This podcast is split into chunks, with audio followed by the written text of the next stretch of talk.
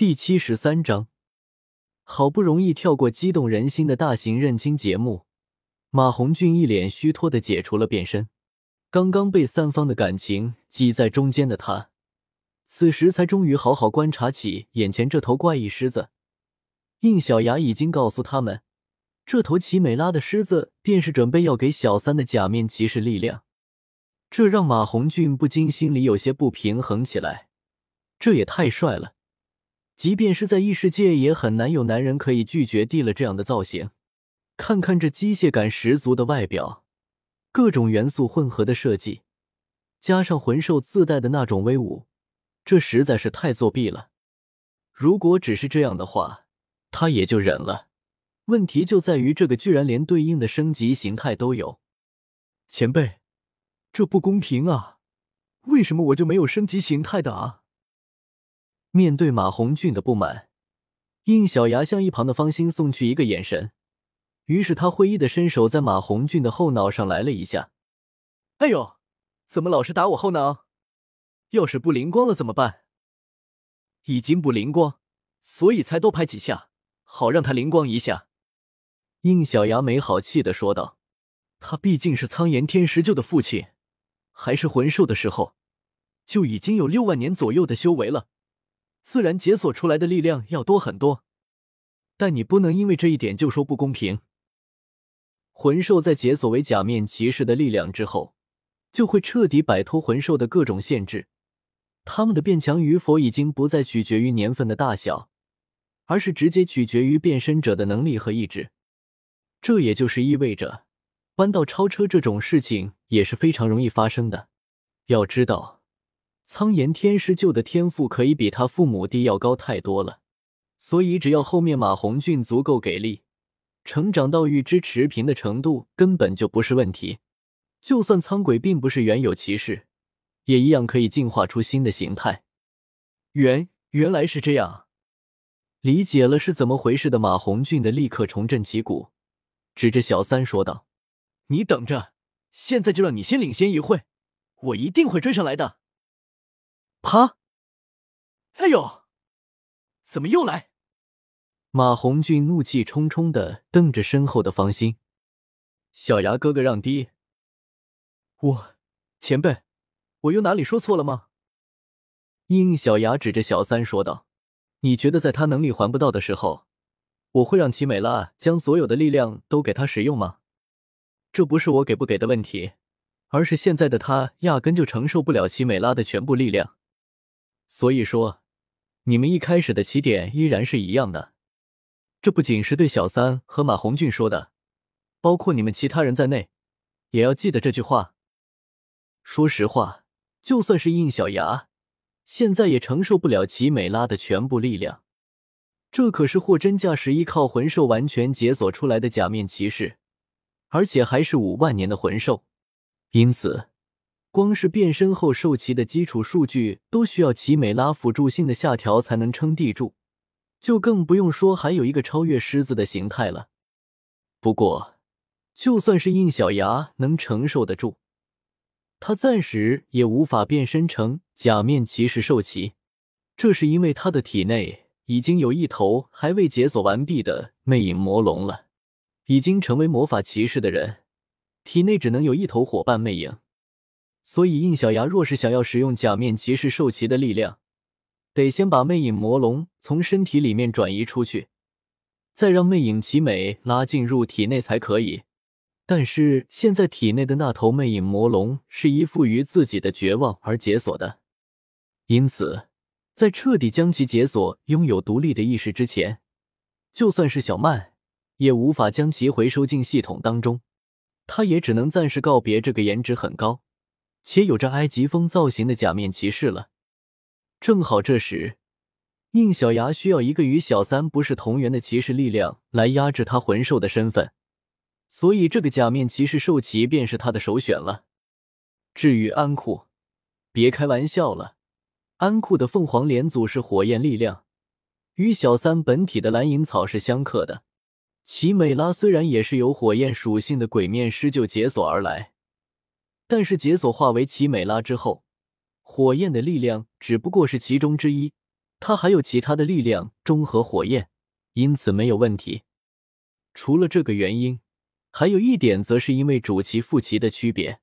核心硬币可是假面骑士 OO 的力量，在不是极其特殊的情况下，应小牙是不会把这一类力量交出去的。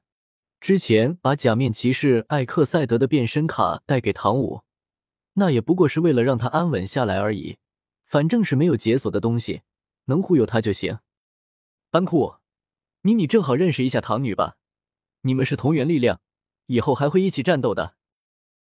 安库刚刚也正好经历了跟儿子相逢的时刻，所以看到唐女抱着唐不灭的时候，同样作为母亲的双方很快便熟络了起来。你如果学会人类形态模拟的话，就可以像唐女这样更方便的行动了。听到应小牙的提醒，安库点了点头。嗯，这个能力我懂，我现在就试一下。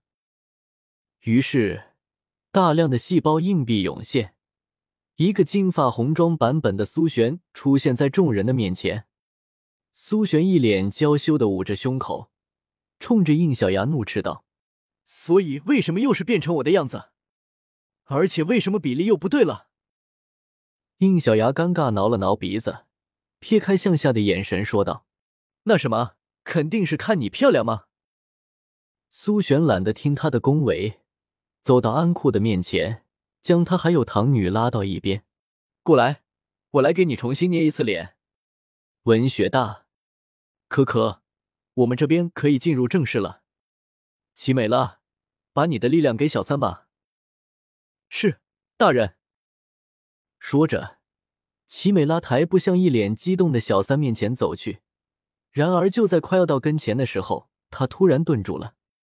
嗯，虽然是机械质感，但那一对金狮眼看着小三的脸时，明显的露出疑惑的神色。很快，这个疑惑变成震惊，他下意识的退后了几步。应小牙见到他的反应，眉头皱了起来，问道：“怎么了？”齐美拉从小三身上收回震惊的眼神，沉默了好一会，才说道：“大人，我的力量并不适合于他。为什么？你觉得我配不上你吗？”小三神情激动的冲到他的面前，不解的问道。齐美拉语气沉着的说道：“不，恰恰相反，是我的力量配不上你。”一听这话。应小牙马上就知道怎么回事了，他通过小曼，悄悄的向齐美拉询问道：“你是不是看出他的真身了？”就连唐女之前都能看出小三的真身，没有理由齐美拉看不出来。果然，大人你也知道的，所以我立刻就明白了，你是想用我的力量来压制住他的真身是吗？不错，不行吗？方法是对的。假面骑士的力量确实可以掩盖他的真身，但是因为他的真身就是魂兽，所以不应该由我们其他魂兽解锁的骑士力量来镇压，而应该用他自己的力量。这个道理，应小牙当然是知道的。他之前就已经知道，只要未解锁且对应他真身的骑士力量握在他手里的那一刻，该骑士力量就能自动解锁。可是相对了。他身为魂兽的事实就会曝光，所以他才特地需要给他一个不是对应的骑士力量。